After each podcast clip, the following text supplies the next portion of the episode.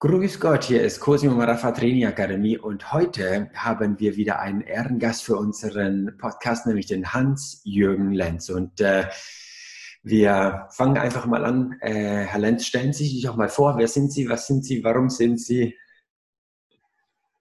Okay, mache ich gerne. Vielen Dank für die Einladung erstmal und so miteinander ins Gespräch zu kommen. Ähm, ich bin jetzt dieses Jahr werde ich äh, 64 und ähm, habe drei Kinder großgezogen. Die sind jetzt 44, 37 und 33. Bin auch schon dreifacher Opa geworden, was ich sehr wunderbar finde, sehr schön finde. Ähm, die Arbeit, die ich mache, ich bin jetzt im 30. Jahr als Berater, äh, Unternehmensbegleiter, Organisationsentwickler in der Wirtschaft tätig. Und ähm, die Legitimation daraus habe ich für mich so äh, gewonnen. Ich bin in einem Waisenhaus groß geworden und äh, hatte da in dieser Zeit 33 Erzieher, Erzieherinnen und die meisten von denen waren gruselig. Aber es gab zwei grandiose Menschen. Das eine war ein Heimpsychologe, der mir das Fühlen beigebracht hat. Und das andere war eine ganz freundliche Erzieherin, die uns Kinder hin und wieder in den Arm genommen hatte. Und dies in den Arm genommen werden und äh, die Potenzialentwicklung des Psychologen habe ich mir gedacht, so will ich auch mal werden. Ne? Gedacht, diese Arbeit finde ich klasse. Ich habe ähm, dann eine Lehre gemacht, großen Außenhandelskaufmann, auf dem zweiten Bildungsweg äh, das Abitur nachgeholt. Dann habe ich äh, Sozialarbeit studiert, äh, um im Gefängnis zu arbeiten. Habe ich dann auch gemacht. Ich wollte da auch diese Herzlichkeit in die Welt tragen und bin damit aber nach zwei Jahren gescheitert, weil wir gemerkt, irgendwo hinkommen und die Welt ändern wollen, ähm, ohne das System in der Tiefe zu verstehen, das funktioniert dann nicht. Dann habe ich nochmal studiert, Psychologie und Pädagogik, Erwachsenenbildung und war fünf Jahre in einer Drogenklinik mit äh, Drogenabhängigen als Psychotherapeut tätig und da festgestellt, die folgen im Grunde genommen einer inneren äh, Suche. Also die Suche nach dem Leben, die Suche nach der Fülle und haben sich leider verirrt. So, und da habe ich gemerkt, ähm, okay, ich möchte einen größeren Hebel ansetzen und habe gedacht, ich gehe jetzt als Berater, Trainer, Coach in die Wirtschaft und bringe da Humanismus hinein, Menschlichkeit, tiefe Mitmenschlichkeit, liebende Güte, gute Gedanken und äh, setze da den Hebel an. Ja, und jetzt bin ich im 30. Jahr unterwegs, äh, mit vom Friseursalon bis zum Großkonzern, überall da, wo Menschen sind und leiste da einen Beitrag, wie geht äh, Entwicklung, wie geht äh, Würde, wie geht äh, tiefe Mitmenschlichkeit, ähm, wie schaffen wir es wirklich offen und lebendig zu sein miteinander. Mm, und da ist mir so begegnet in den Jahrzehnten, die ich jetzt unterwegs bin, mit ungefähr 18.000 Menschen, viele Augen, in die ich schaue, da habe ich festgestellt, oh, äh, da ist gar niemand zu Hause. Ja, also so, äh, die, viele funktionieren einfach als Bioroboter und das finde ich äh, uns als Mensch nicht gemäß. Ja, und so ist mein Hauptaugenmerk, äh, wache Organisationen, wache Menschen, aufwachen und miteinander verstehen, dass diese Konzepte in der Wirtschaft so nicht funktionieren. Wir haben den Welterschöpfungstag, den der ein oder andere kennt. Äh, Im Jahr 1970 lag der im Dezember, im Jahr 2000 lag er im September und dieses Jahr liegt er im Juli. Das heißt, ab Juli leben wir von den Ressourcen. Das heißt, diese Konzepte, wie wir miteinander umgehen, äh, führen im Grunde genommen zur Eskalation. Und wenn ich dann an meine Enkel denke, die können nicht nochmal 100 Jahre so leben, wie wir gelebt haben. So, und das ist meine Aufgabe. Ich habe äh, mit meinem Team haben wir dreimal einen internationalen Award gewonnen für nachhaltige, funktionierende Konzepte. Ja, und auf dem Weg haben wir uns irgendwie getroffen. Sie haben mich gefunden, da bin ich. Herr Lenz, das war mega spannend. Vielen, vielen Dank, dass Sie für die Zuhörer das Ganze hier mitteilen und ähm, so, ähm, wow, also Gänsehaut-Feeling. Ähm, jetzt reden wir gerade über ein Thema, wo natürlich keiner mehr hören will, aber trotzdem ist es noch aktuell. Ähm, die neue Normalität ist noch nicht ganz eingetreten. Krise. Hatten Sie denn auch schon in diesen 30 Jahren äh, irgendwie solche Talfahrten, wo Sie sagen, wow, äh, im Nachhinein betrachtet, ganz schöne Krise eigentlich? Ja, ich erinnere mich noch, ich habe mal neun Jahre ähm, bei Porsche gearbeitet von 1991 an und ähm, ähm, habe da, sagen wir mal, ich bin auch gelernter Mediator und Körperpsychotherapeut, äh, Übungen hineingebracht von Wahrnehmung, von Achtsamkeit, von miteinander atmen, äh, sich berühren, anfassen, ähm, Qigong-Übungen, also aus der Tiefe der Seele und aus den verschiedensten philosophischen Richtungen und auch körpertherapeutischen Richtungen Themen da in die Welt gebracht, in die Organisation. Und äh, da musste ich unterschreiben, dass ich kein Scientologe bin. Also das kam einfach komisch an und das habe ich gedacht, wow, ähm, da muss man auch durchgehen. Ja?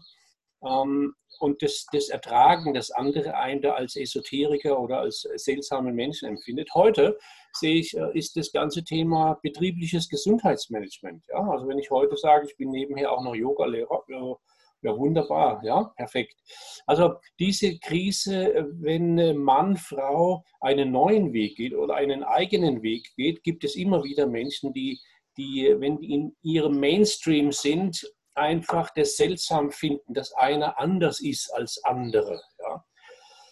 Ähm, andere Krisen sind so zu sehen, äh, wenn Menschen, also meine Arbeit ist zu 95 Prozent so, dass äh, Menschen zu mir geschickt werden, ja, dass es dann Teamentwicklung sind, Mediation, Konfliktmanagement, Organisation zu entwickeln.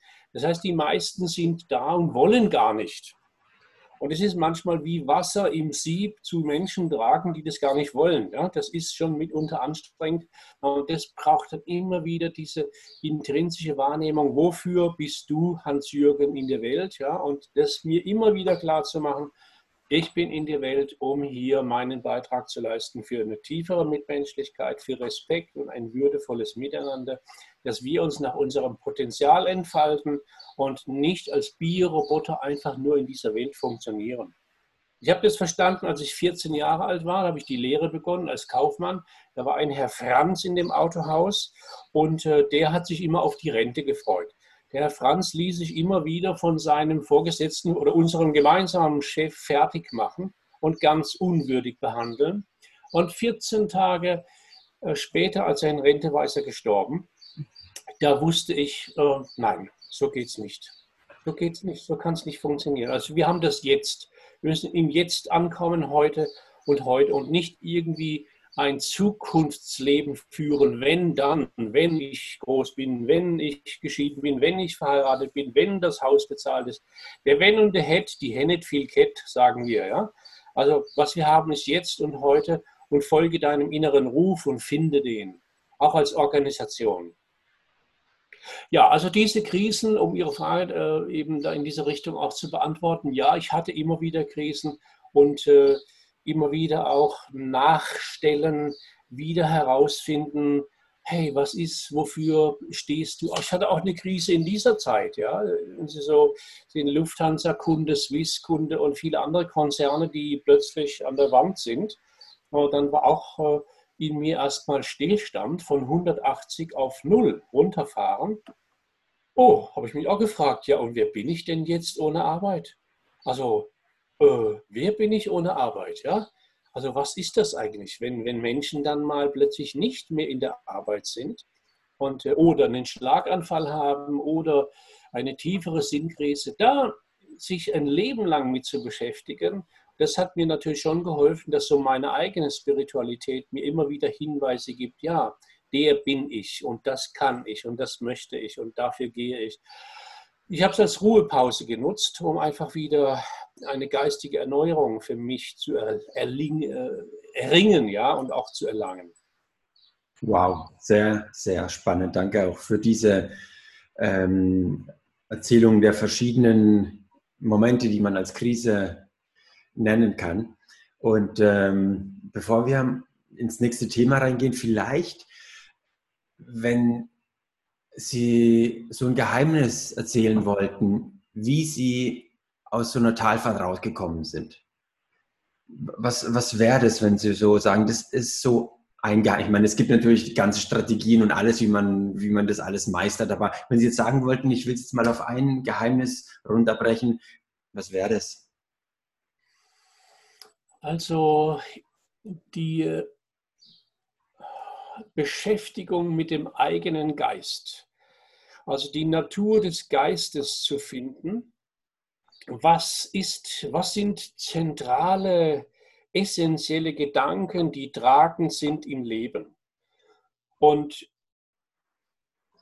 da zu verstehen, dass immer wieder alte Systeme nach uns greifen, alte Glaubensmuster, alte Gedanken, die gilt es zu erkennen und sich hinzusetzen und zu meditieren, nach innen zu schauen und nicht im Außen die Lösung zu suchen, sondern äh, der Schöpfung zu lauschen, nach innen zu lauschen und da zu registrieren, da sind die Antworten, ja, da, sind, da ist der Schmerz, also wenn es mir nicht gut geht, den, den, das nicht gut gehen zuzulassen, das zu erfühlen, ähm, mich auszutauschen mit anderen Männern, mit Paaren, mit Frauen, mit Freunden, ähm, mich zu zeigen. Also eine Form auch von nackt machen.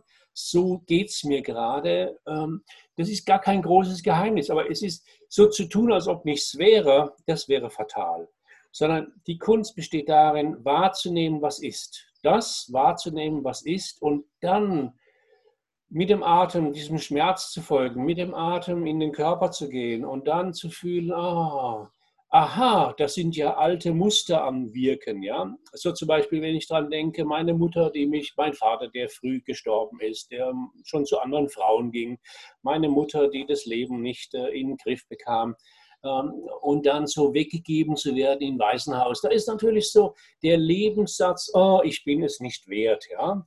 Den immer wieder dann zu erkennen, so, wenn jetzt ein Stillstand ist in der Krise, dann geht es nicht darum, mehr das alte Kind ja, in mir, das da jetzt wirkt, dem großen Raum zu geben, sondern wahrzunehmen, dass da dieses alte Kind wirkt und dann zu schauen, was ist die Realität und wie geht es mir heute und wo will ich jetzt hin. Und dieser Spur immer zu folgen, dem, dem Geist zu folgen, den Gedanken zu folgen, den Emotionen zu folgen, den eigenen Werten zu folgen, dann kommt immer ein Ergebnis raus. Genial, danke. Das ist äh, bestimmt eine sehr, sehr hilfreiche Sache. Ähm, Im Moment haben wir ja die Zeit des großen Cs. Und ähm, viele sagen, es fängt eine neue Zeitära an. Ähm, eine der letzten Zeitehren der Menschheit, nachdem die Zeitrechnung berechnet wird, ist ja BC oder Before Christ. Und dann fing Anno Domini an. Und ähm, jetzt wird man vielleicht das mal umtaufen und sagen, BC ist Before Corona. Und dann fängt eine neue Normalität an, wie schon der eine oder andere drüber spricht. Wie werden wir die dann nennen? Und ähm, ich habe da so ein Konzept, das nennt sich die sechs Ds zum Erfolg die gehen wir jetzt einfach mal gemeinsam durch und es würde mich sehr, sehr interessieren, was Sie da für Antworten haben auf diese fundamentale Fragen. Ich habe das hier mal auf einem äh, Flipchart, die sechs Ds zum Erfolg. Und äh, das erste D, da sprechen wir über das sogenannte Desire.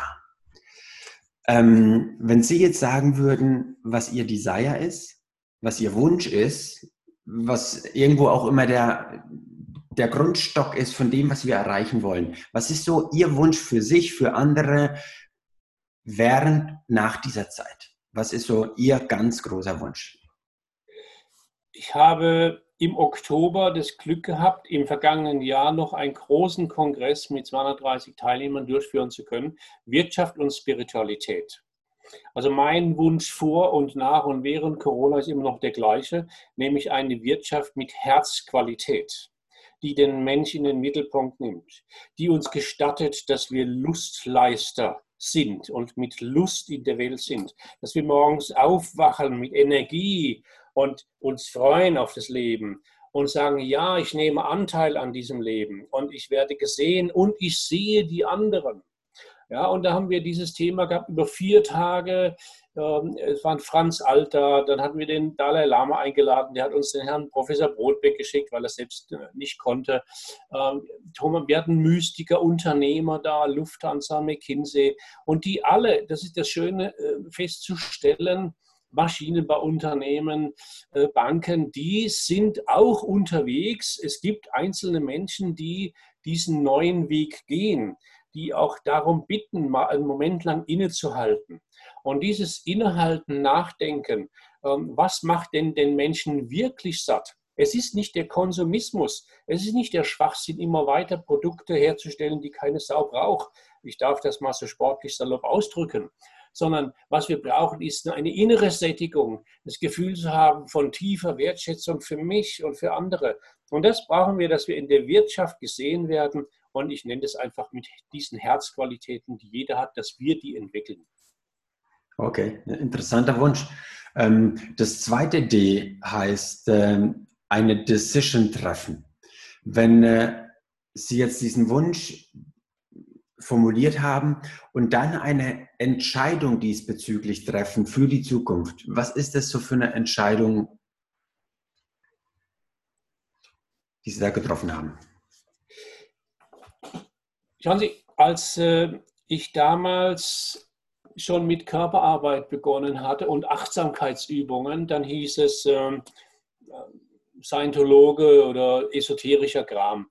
Heute, wenn ich über Spiritualität in der Wirtschaft spreche, also eine tiefere Anbindung an eine Quelle, dann äh, erlebe ich etwas Ähnliches, aber auf einem höheren Niveau, ja, das dann heute gesagt wird Esoteriker. Aber ich habe die Entscheidung getroffen, ohne eine tiefere Anbindung werden Menschen nicht satt und sie sterben mit dem Gefühl, dass sie gar nicht gelebt haben. Also meine Entscheidung geht ganz klar in diese Richtung, diese Begrifflichkeit, Spiritualität, die tiefere Anbindung, etwas in Bewegung zu bringen, in die Begegnung zu gehen, in die Berührung zu gehen, Erfahrungsräume zu kreieren und den Menschen zu ermächtigen, sich wahrzunehmen und für seine Interessen zu gehen wahrzunehmen. Schauen Sie, äh, äh, ein Josef Ackermann, der, was der mit der Deutschen Bank gemacht hat, ist ja sehr fragwürdig. Oder wenn ich an Kai Uwe denke, ähm, der jetzt ein, der Telekom-Vorstand war, der 30.000 Menschen mit entlassen hat, der macht jetzt ein äh, buddhistisches Zentrum in Neuseeland. Ja? Thomas Sattelberger, Vorstand von Lufthansa spricht jetzt von Menschlichkeit, von Mitmenschlichkeit. Das ist wunderbar und auch, dass er schwul ist. Ja, ähm, oder äh, Familie Schlecker, ja, der Lars, der jetzt gerade im Gefängnis sitzt. All diese Menschen oder Thomas Mitloff, der jetzt gläubig wird, ja, und Akando an, den, ähm, an die Wand gefahren hat. Das verurteile ich alles gar nicht. Ich finde es nur schrecklich, dass diese Menschen erst aufwachen, wenn sie nichts mehr zu sagen haben. Und wir brauchen Menschen, die jetzt Sie, alle anderen, die 30, die 20, die 40, die 60-Jährigen, die jetzt dafür einstehen jetzt diese neue Wege gehen. Wir haben keine Zeit mehr. Und dafür gehe ich. Das habe ich entschieden. Cool. Ähm, wenn ich nochmal dieses Thema der Entscheidung ne, nochmal mit Ihnen vertiefen dürfte. Ähm, wie treffen Sie Entscheidungen oder wie coachen Sie Ihre, Ihre Firmen, um Entscheidungen zu nehmen, die halt einfach passen und vielleicht sogar der Zeit voraus sind? Also es gibt zwei Dinge, die uns immer wieder begegnen. Wann ändern sich Menschen? Zum einen, wenn es sehr weh tut, dann machen sie sich auf den Weg. Und das andere ist, wenn sie eine Vision haben, etwas für sich entdeckt haben. Also arbeite ich an dem Thema, was tut weh, was läuft gar nicht, wo surfen sie an ihren Themen vorbei wo gibt es eine innere Stimme, die sich mit dem Thema beschäftigt? Da ist ein gewisses Maß an Unzufriedenheit. Also am Bifurkationspunkt, das ist der Punkt vor dem Höhepunkt, wo etwas beginnt zu brechen, da hinzuschauen, es geht noch gut, aber es ist schon spürbar, es stimmt etwas nicht mehr. Und diesem inneren Ruf, wohl wissend, dass ich noch nicht weiß, wo ich landen werde, wenn ich jetzt etwas Neues mache, diesem inneren Ruf zu folgen, eine kraftvolle Vision zu entwickeln, sich mit einer, mit einer inneren Quelle zu verbinden und in die Zukunft gehen und aus der Zukunft heraus die Gegenwart zu planen. Das bedeutet, meditieren zu lernen, nachdenken zu lernen, hinspüren zu lernen, Beziehungsräume zu gestalten, zu sich, zum Kunden, zum Mitarbeiter, das ganze Feld zu erfassen Und aus dieser Diskussion, aus dieser Arbeit heraus erkennt jeder, fast jeder, oh, da ist etwas zu entscheiden. Ja, ich scheide etwas. Ich scheide mich von einem alten Weg, der für mich so nicht mehr stimmt. Ich gehe dem aus dem Weg und suche und gehe einen neuen. Diesen Prozess zu begleiten, dass da Heureka, ich hab's, da ist etwas Neues. Diesen Weg, den gehe ich jetzt. Mhm. Okay. Es sind immer einzelne Leute. Es sind immer Einzelne, die dann entscheiden, so, da geht's lang. Jawohl.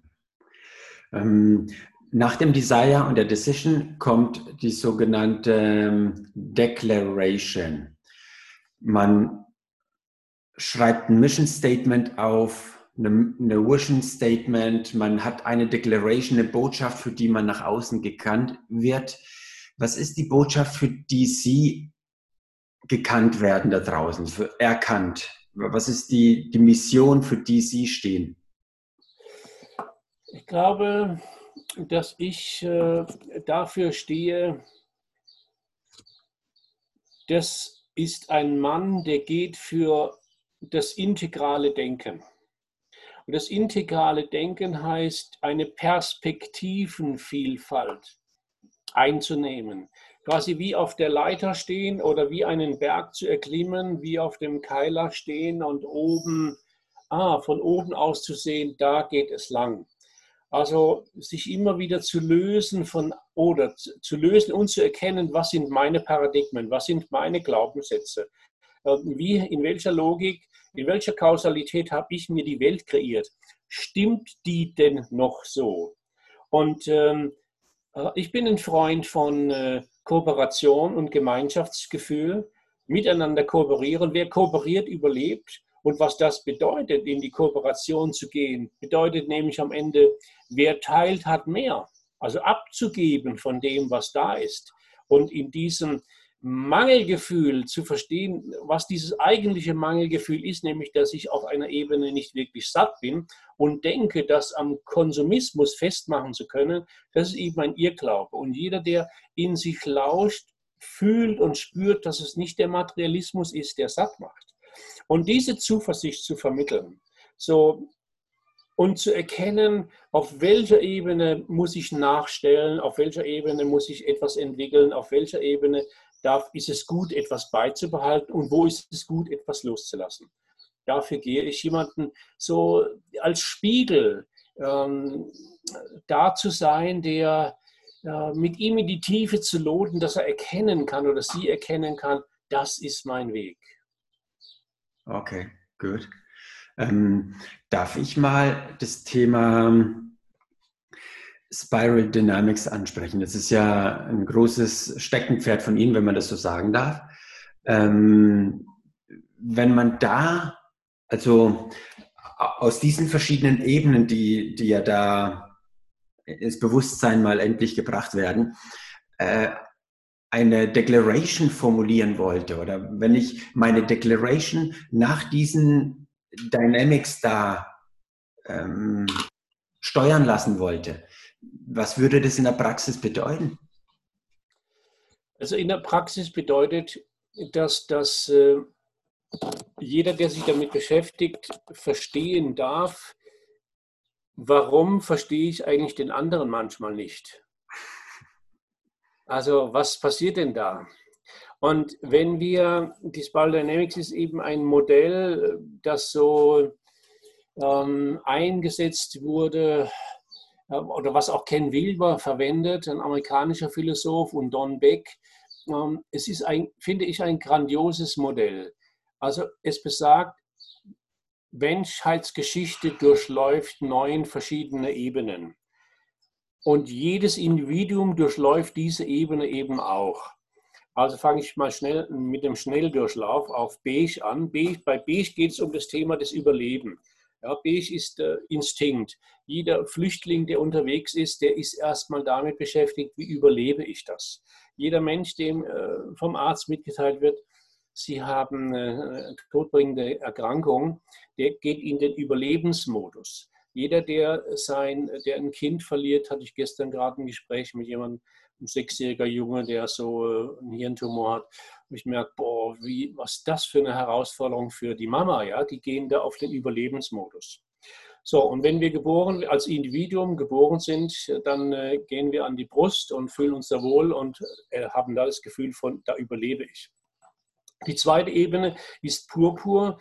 Bei Purpur geht es um das Thema äh, Zusammengehörigkeitsgefühl, Clanverhalten. Ähm, das sind wir als Individuum, 18 Monate alt und da ist Eltern, Mama und Papa sind da gottgleich. Im späteren Leben brauchen wir das Gefühl von Zusammengehörigkeit.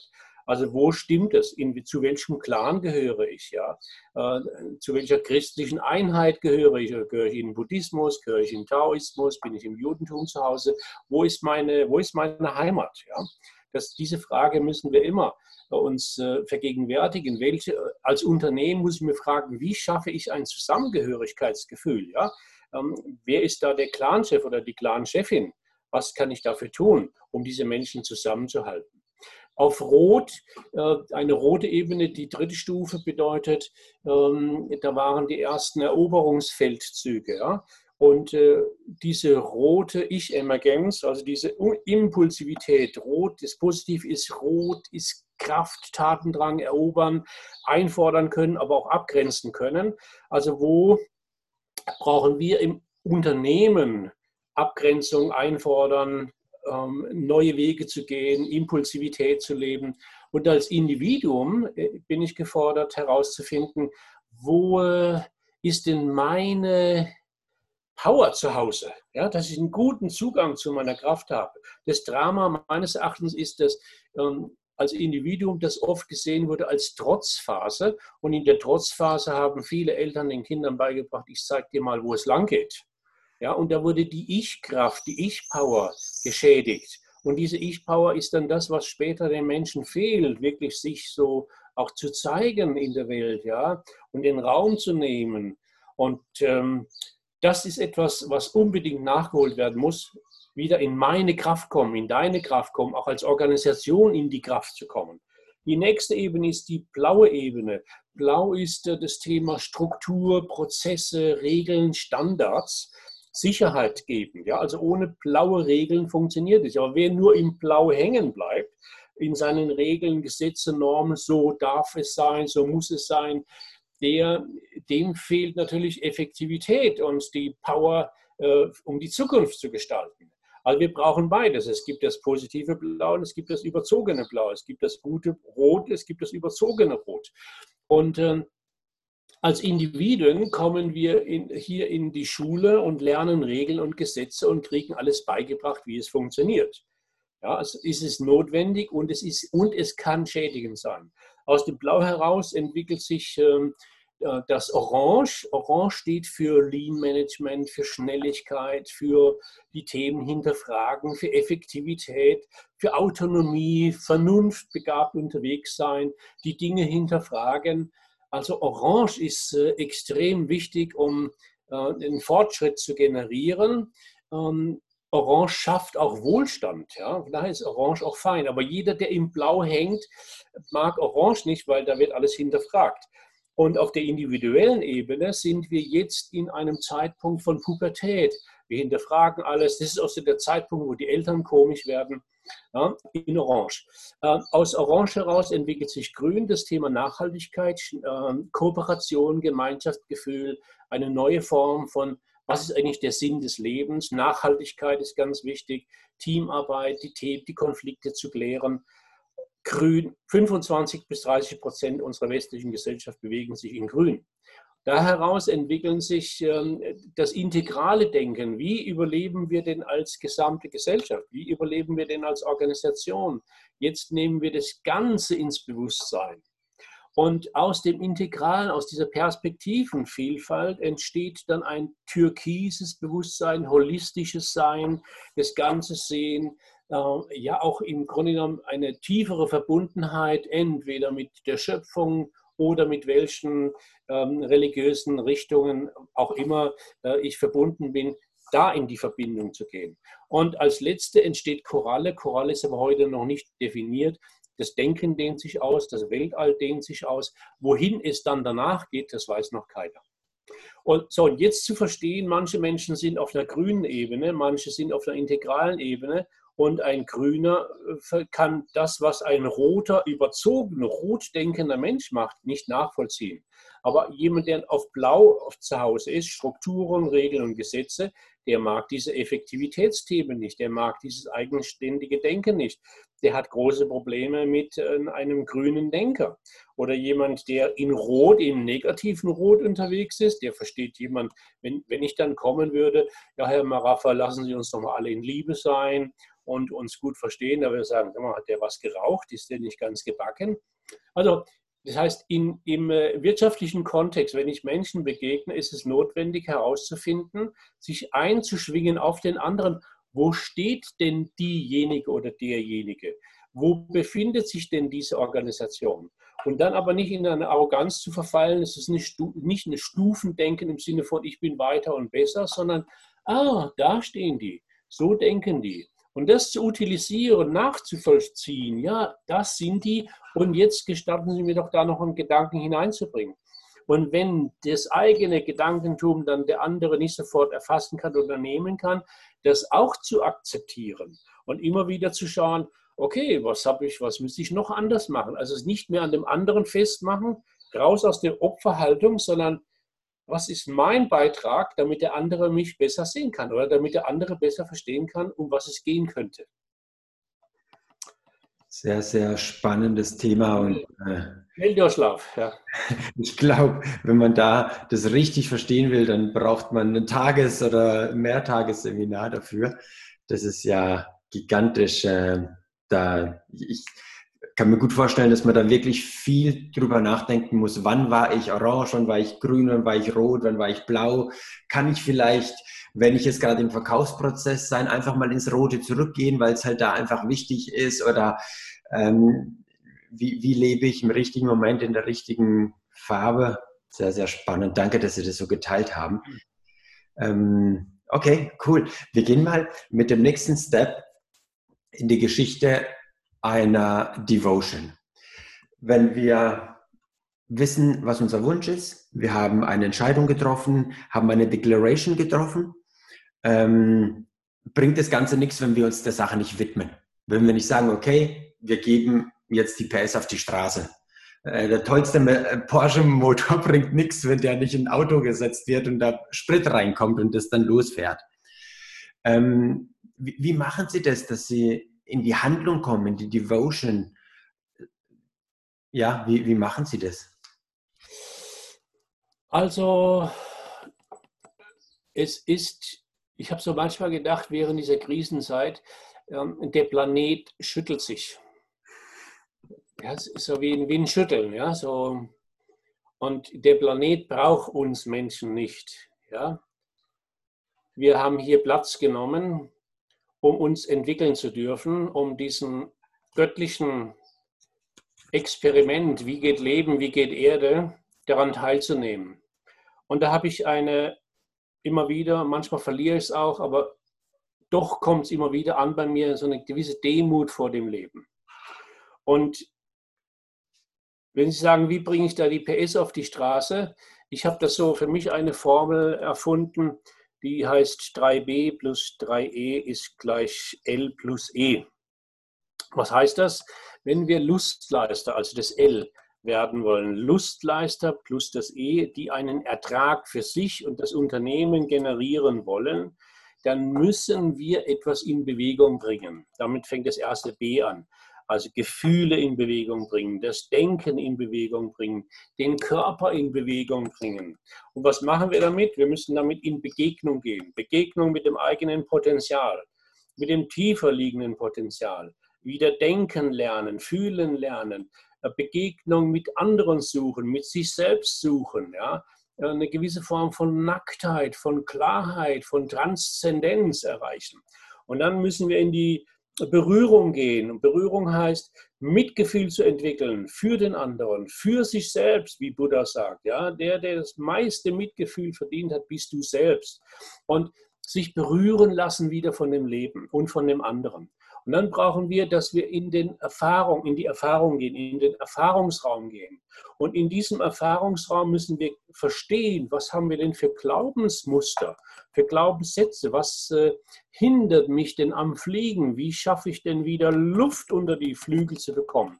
So, und in diesen Erkenntnissen, also da, wo wir dann in den Erkenntnisraum gehen und Erkenntnisse generieren, da können wir entdecken, dass wir eine Wahlfreiheit für neue Denkansätze haben. Und wenn wir diese Wahlfreiheit nutzen, dann können wir unser Bewusstsein nicht nur erweitern, sondern wir können unser Bewusstsein auch wieder erheitern und können damit auch mit ein Stück an Humor und dem Wichtigsten, was jetzt kommt, mit dem dritten E, nämlich sich selbst zu ermächtigen, den Mut zu entwickeln zum Handeln, das kann nur ich selbst tun, das kann nur jeder Einzelne tun, dass er sich ermächtigt. Wer sonst, wenn nicht Sie? So wie Sie sich ermächtigt haben, ich gehe jetzt, mache jetzt Podcast und bringe Gedankentum der Menschen in die Welt. Das ist eine Ermächtigung. Und wenn wir das durchdekliniert haben, dann entsteht daraus etwas wie, ich habe Lust zu leben. Ja? Ein Lustleister, der eben einen Ertrag für sich und die Welt generiert. Mhm. Okay, spannend. Nachdem wir dann ins Handeln gekommen sind, das weiß jeder Unternehmer, gibt es Development, weil es geht fast nie gerade zum Ziel, sondern auf einmal kommt ein Tal, auf einmal kommt eine Baustelle, dann muss man sie umfahren, muss vielleicht sogar wieder ein bisschen zurückfahren und dann wieder um, um die andere Ecke. Wie entwickeln Sie sich weiter? Wie, wie empfehlen Sie Ihren äh, Coaches, Ihren Kunden, ähm, dass man da sich nach vorne bewegt, dass man weiter wächst? Wie bin ich gewachsen? Ich habe extrem viel Geld für eigene Persönlichkeitsentwicklung ausgegeben, Therapien gemacht, Psychotherapien, ähm, Weiterbildungen, Ausbildungen. Ähm, ich habe mich dem Leben gestellt, ich habe mich mir gestellt, ich habe mich dem ich habe als Sterbebegleiter eine Ausbildung gemacht, äh, dem, dem Sterben gestellt und ähm, gesehen, dass äh, Medit Meditieren gelernt, Yoga gelernt, äh, Tango gelernt, äh, argentinischen Tango, in die Bewegung kommen. Mm. Und das wahrzunehmen, das, was da ist.